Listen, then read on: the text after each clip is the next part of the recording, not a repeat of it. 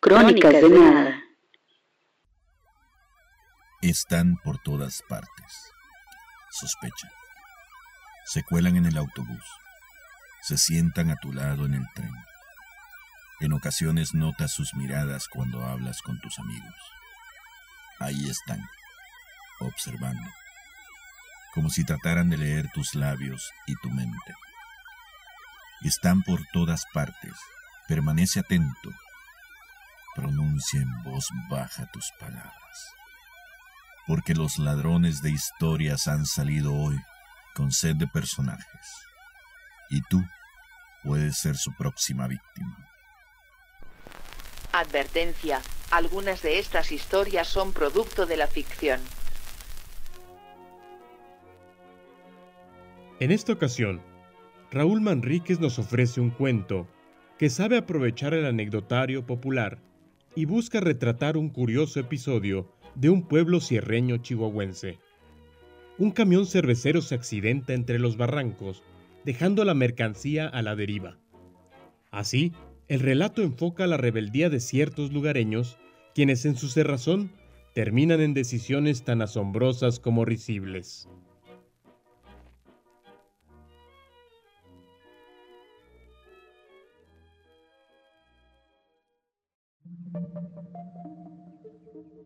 La seca ley, un cuento de Raúl Manríquez.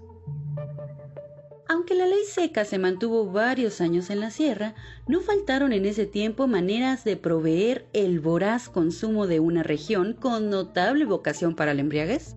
Algunos aprovecharon para hacer fortuna traficando con bebidas que subrepticiamente llevaban de la ciudad y vendían en los pueblos y rancherías a precios triplificados.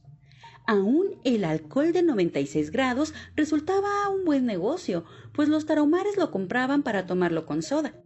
Proliferaron también las vinatas clandestinas, donde los serranos fabricaban el sotol, poderoso aguardiente obtenido del agave de lechuguilla.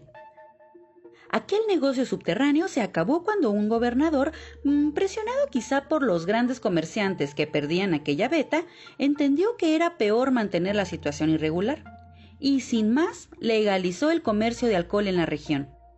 Pronto aparecieron expendios de vinos y licores en los pueblos, lo que alegró y abarató la vida de los bebedores. Pero ya se sabe que en este país la ley nunca se aplica a todos por igual. En un gesto discriminatorio se determinó que a los indígenas no se les vendería, arguyendo que se embriagaban desmedidamente, que se ponían a veces revoltosos y peleaban brutalmente entre ellos mismos, con frecuencia hasta matarse, que gastaban en la tomada hasta el último centavo de sus ingresos miserables. Total, el caso es que ellos tuvieron que seguir pagando el sobreprecio de la clandestinidad. Como si no tuvieran, al igual que los mestizos, la necesidad de emborracharse cuando la vida se torna demasiado desdichada como para soportarla sobrio. Fue en ese tiempo cuando un camión cargado de cerveza se desbarrancó en el pronunciado camino que desciende a Batopilas. Y es que manejar en la sierra no cualquiera. Se requieren muchas mañas para transitar en una topografía tan escabrosa.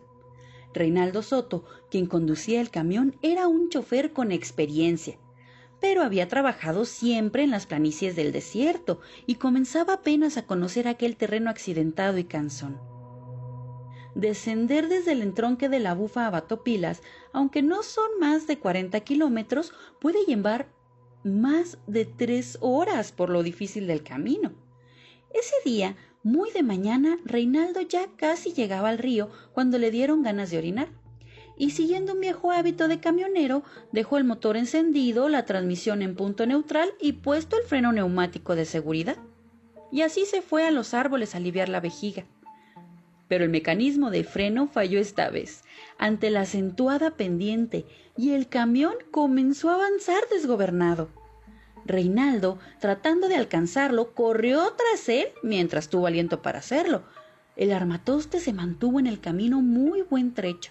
Reinaldo hasta llegó a pensar que nada pasaría, pero ya casi llegando al puente, el vehículo salió del camino dando tumbos. Y luego de dos o tres volteretas por la ladera, fue a caer al río. Con los golpanazos, las puertas de la caja de carga se abrieron y las latas de cerveza cayeron a la corriente.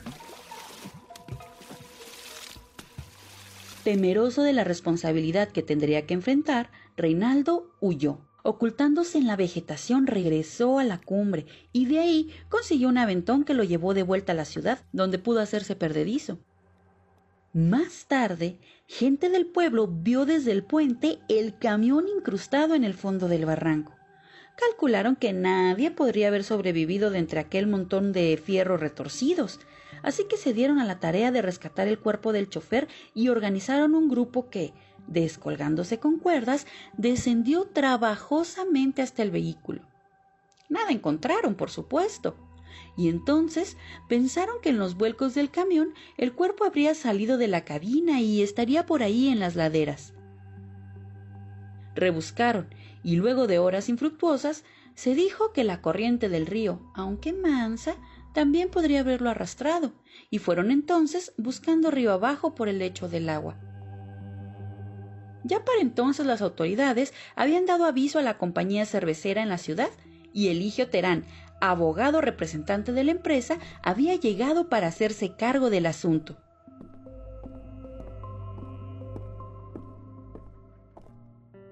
Mauricio Margarito era lo que se dice un borrachín.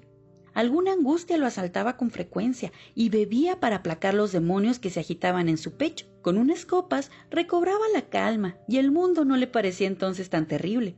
A saber qué sentimientos de culpa, qué tristezas llevaría por dentro. El caso es que cuando tenía dinero iba con entusiasmo a comprar una botella. Como era tarahumar, no le vendían en el expendio y tenía que adquirirla con sobreprecio con alguno de los mestizos que les revendían a los indígenas. El día que el camión de cerveza cayó al río, Mauricio Margarito regresaba ya en la tarde a su casa situada arriba abajo, lejos del pueblo. Dos o tres días llevaba sin beber, ni un peso en la bolsa, ni manera de ganárselo, y ni quien le convidara un trago que tanta falta le hacía. No tomes tanto, Dios te va a castigar, le decía el padre Samaniego cuando lo veía tomando por ahí como si hubiera peor castigo que ese de ir con el alma casi desprendida, necesitando el trago para amainar las ansias que lo quemaban por dentro. Caminaba bordeando en el río cuando vio en el agua un brillito metálico y rojizo. Pensó primero que sería el efecto del sol que declinaba, pero eran latas de cerveza, flotando apenas, y eran arrastradas por la suavidad de la corriente. Desconcertado tomó una y comprobó que estaba llena y cerrada. Y lo primero que pensó fue en un milagro. A despecho de lo que el cura dijera, ya sabía él que Dios no lo iba a abandonar a su suerte. Pero no había tiempo de pensarla tanto, pues las latas se alejaban y comenzó a sacarlas de la orilla tan rápido como podían. Eran cientos, miles de cerveza, y él solo no habría dado abasto. Pero llegaron Rodolfo y Salomé, otros dos tarahumares que seguían la misma vereda. Con piedras improvisaron una represa para evitar que las latas se fugaran. Llegaron otros tres o cuatro tarahumares que se agregaron a la insólita pesca y entre todos acumularon en la ribera una enorme pila de cervezas. Cuando anocheció, hicieron una fogata y despreocupados comenzaron a beber a la luz del fuego, mientras iban sacando del agua las cervezas que llegaban retrasadas. El grupo que ayudaba en la búsqueda del cuerpo se fue disgregando conforme oscurecía. Al final solo quedaron el abogado Terán, Eleazar, el dueño del expendio, y Tomasito, un torpe agente de la policía municipal que el comandante había comisionado para seguir la pesquisa. Ayudándose con lámparas de mano, seguían desesperanzados el curso del río, cuando escucharon a lo lejos música y voces festivas y alcanzaron a entrever el débil resplandor del fuego. Ya muy de cerca pudieron distinguir a los tarahumares que bebían cerveza a discreción y escuchaban canciones en la grabadora. Terán comprendió que se trataba de la cerveza del camión, propiedad por lo tanto de la empresa, y pensando que podría recuperarla fácilmente, se adelantó gritando con las manos colocadas a manera de altavoz. Dejen esa cerveza. Si quieren tomar, tienen que pagarla. A los tarahumares, mm, aquel hombre güerito y descolorido, vestido muy formal con corbata y todo, les pareció ridículo, avanzando torpemente con el agua hasta las rodillas y trastabillando a cada paso. Dejaron acercarse a los intrusos, y entonces Mauricio Margarito, que ya medio borracho se le soltaba la lengua, se plantó con firmeza frente a ellos y sin titubear les dijo Esta la trajo el río para nosotros, por eso la estamos tomando. Terán entendió que era mejor tratar de negociar con ellos. Les explicó entonces lo del accidente y que se iban a meter en líos si no entregaban lo que era de la empresa. A cambio les podía dejar algunas latas para que siguieran bebiendo esa noche. ¿Y cómo puedes saber si la que se cayó del camión es esta misma cerveza que nos trajo el río? Le dijo Mauricio Margarito. Acorralado en sus propios argumentos, el abogado trató entonces de intimidarlos. Entonces vamos a llevarlos a la cárcel, dijo, buscando el apoyo de Tomasito, que no se atrevía a pronunciar una palabra. Los indígenas, en actitud amenazante, se pusieron de pie, dejando ver que eran muchos más, Viendo que de momento la tenía perdida, el mismo tirán encabezó la retirada. Pero volvió al día siguiente, muy temprano, acompañado esta vez por el comandante de la policía municipal y un par de agentes judiciales desmañanados y agobiados por la cruda, que temerosos de que el abogado resultara influyente en el gobierno, no habían podido anegarse ir con él. Cuando llegaron al lugar de la parranda, ni los indígenas ni la cerveza estaban por ahí. A saber dónde habrían ocultado la disputada mercancía, quizá en alguna de las cuevas del intrincado acceso que solo ellos conocían. Terán le pidió entonces al comandante que los guiara a la casa de Mauricio Margarito. Cuando llegaron, Mauricio Margarito los recibió como si nada. Rebuscaron en su jacal, pero no encontraron ni una lata de cerveza. ¿Las dejamos junto al río para que pudiera recogerlas? le dijo el tarahumar al abogado. Desde luego que no se la podía creer. Terán se quedó pensando, buscando el modo de agarrar al indio en la mentira y forzarlo a confesar dónde tenía la cerveza. Pero uno de los judiciales, ansioso por regresar a dormir y a curarse la resaca, dijo terminante. Si no hay cuerpo el delito, no hay nada que hacer. Nosotros nos vamos. El asunto se volvió cuestión de orgullo para Terán. No iba a permitir que un indio analfabeta se burlara de él, que se había graduado en la universidad más cara del estado. Así que llegando al pueblo, presentó una denuncia en la que acusaba a Mauricio Margarito y sus compinches de haber asaltado el camión para luego despeñarlo y quizá haber secuestrado o peor aún, asesinado al chofer desaparecido. Quizá la denuncia hubiera prosperado, pero cuando se hizo el reporte de la desaparición y se arrastró a Reinaldo por las ciudades del estado, se encontró que después del accidente había cruzado la frontera. Como no tenían en ese tiempo ningún reporte de él, los gringos le habían dado permiso para internarse en el territorio norteamericano. Esto echó por tierra la acusación en contra de Mauricio Margarito, así que no quedaba más que tratar de convencerlo o presionarlo por las malas para que entregara la cerveza. Terán decidió cubrir los dos frentes de una vez para no dejar nada a la casualidad. Cuando el abogado lo buscó, el padre samaniego, que tenía cierta influencia sobre las indígenas, aceptó colaborar, según dijo, para evitar que sus tarahumares bebieran aquella cantidad de cerveza tan descomunal que podría matarlos. El cura envió a Salomé a buscar a Mauricio Margarito a la barranca, que le dijera que le garantizaba que no le iba a pasar nada, pero que viniera a arreglar el asunto, que se lo pedía él, el padre Samaniego. Mauricio Margarito aceptó platicar con el cura. Llegaron con él otros dos tarahumares que también habían participado en la pesca de la cerveza. En el atrio del templo los esperaban el padre Samaniego, Eligio Terán y a distancia tres judiciales bien armados. Es un robo lo que están haciendo. Esa cerveza no es de ustedes. Y además, ya les he dicho que beber tanto es pecado. Dios los va a castigar. Les dijo el sacerdote a los indígenas. El río la trajo para nosotros porque Dios quiere que vivamos contentos. Pero tú, todo nos prohíbes. Le contestó Mauricio Margarito. El cura vio que por ese lado iba a estar difícil convencerlos, y ciertamente preocupado por la presencia de los judiciales, les dijo, ¿Para qué se meten en problemas con los señores? Digan dónde escondieron la cerveza y olvidamos el asunto. Terán había pensado en todo. Si los indios no confesaban con el cura, lo harían con los judiciales que estaban ahí, muy frescos y diligentes, gracias a la jugosa propina que les había ofrecido si destrababan el conflicto. Mauricio Margarito sopesó la situación. Todos sabían de los suplicios que pasaban los indígenas acusados de narcotráfico cuando caían en manos de los judiciales, que se habían hecho famosos en el mundo por los brutales métodos que utilizaban en los interrogatorios. Vio a los otros dos taromares con ganas de defender aquella dotación de cerveza, que bien administrada podría alcanzarles para muchas borracheras. Pero Mauricio Margarito no tenía madera de mártir, así que ante la amenaza de la fuerza, concedió.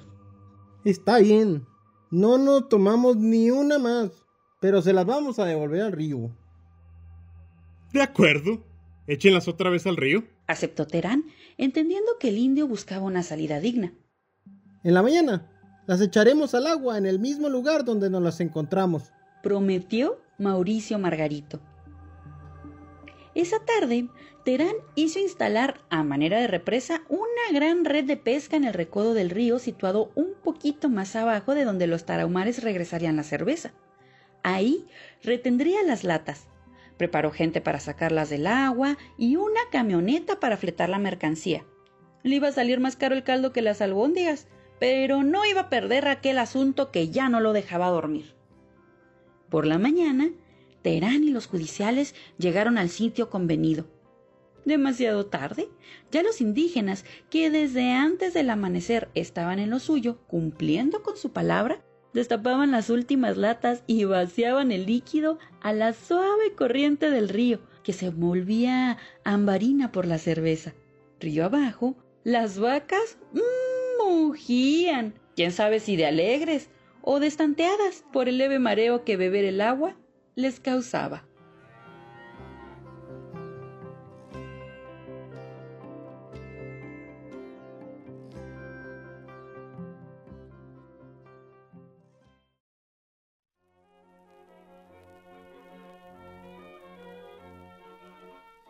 Raúl Manríquez Moreno nació en Ciudad Cuauhtémoc, Chihuahua, en 1962 tiene estudios de maestría en desarrollo humano y doctorado en filosofía y ciencias humanas. Ha sido profesor, escritor y promotor cultural.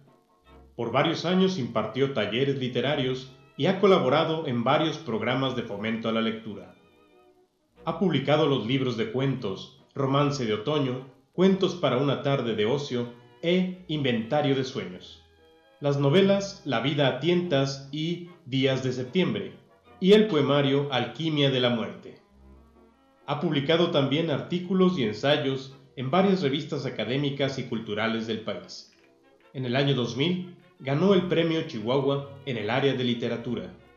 En el 2007 obtuvo el Premio Nacional de Novela Justo Sierra O'Reilly. Crónicas de Nada es un espacio donde el relato es el protagonista.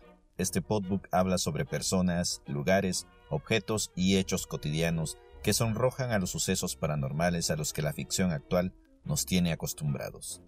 Si deseas conocer más sobre nuestro trabajo, visita bitextuales.com. Allí encontrarás más información relacionada con la escritura, la traducción y nuestras bajas pasiones. Nos haces un favor. Agrega Crónicas de Nada a tus escuchas favoritas y te regalaremos una historia con la que tal vez sonrías, a lo mejor tiembles o quizás sueltes una lágrima. Síguenos por Twitter en arroba crónicas nada y por Facebook en Crónicas de Nada. Gracias por escucharnos. Existimos porque escribimos sobre todo y sobre nada. En este episodio disfrutamos de las siguientes melodías. Consciousness y to have to in last water, the patches. Little drunk, quiet floats, the poodle of infinity. Trickling up, the God mode, divine life society, the Jesse Gallagher, y Bajo el almendro, de David Granadino. Voces, Judith Gardea, Eduardo Morales y Diego Murcia. Chihuahua, Chihuahua, 2021.